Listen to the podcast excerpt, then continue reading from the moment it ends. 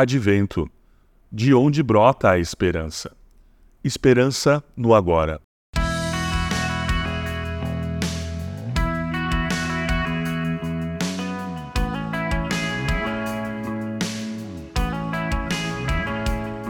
Em Isaías 11, nos é contada a história de um ramo que surgiria do tronco de Jessé e que de suas raízes brotaria um renovo. O Espírito do Senhor repousaria sobre ele. Um espírito que dá sabedoria e entendimento. O espírito que não julga pela aparência e nem com base no que ouviu, mas sim com justiça e equidade. A história desse ramo é uma história de esperança atemporal. O renovo, Jesus, gerado por esse ramo, não é uma promessa exclusiva do céu. Alguns tendem, inclusive, a desejar o céu como escape dos problemas terrenos, pois creem que só no céu poderão sentir tal renovo. A promessa sobre o ramo da linhagem de Jessé não é apenas uma maneira de Deus nos livrar deste mundo caído, levando-nos para um paraíso superior. O convite é para uma jornada de restauração deste mundo decadente, corrompido pelo pecado. Assim, podemos desfrutar, mesmo que não plenamente, dessa renovação da criação que é a finalidade última de Deus. Na história de Lia, lá em Gênesis, vemos o quanto ela era gravemente rejeitada, convivendo com desprezo, alienação em relação a seu pai, Labão, e a seu marido Jacó.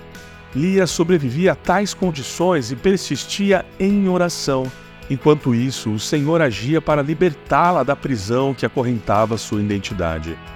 Plantava no coração daquela mulher boas novas de liberdade.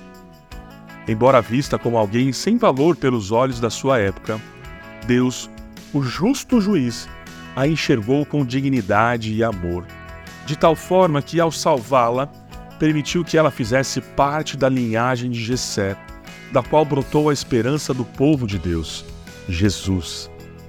Ela passou a carregar o sinal de uma antecipação do que Deus almeja fazer com toda a terra, desde o passado, o hoje e até a eternidade. O nosso sofrimento não passa despercebido hoje, assim como a dor de Lia não passou à sua época. Lia foi escolhida para ser matriarca da geração que conceberia a nossa esperança de restauração para os céus e terra.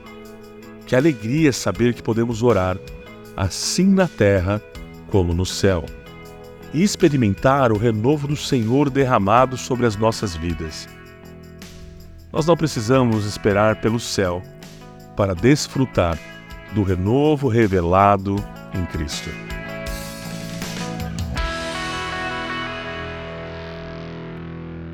Você ouviu o podcast da Igreja Evangélica Livre em Valinhos. Todos os dias, uma mensagem para abençoar a sua vida. Acesse www.ielve.org.br ou procure por IEL Valinhos nas redes sociais.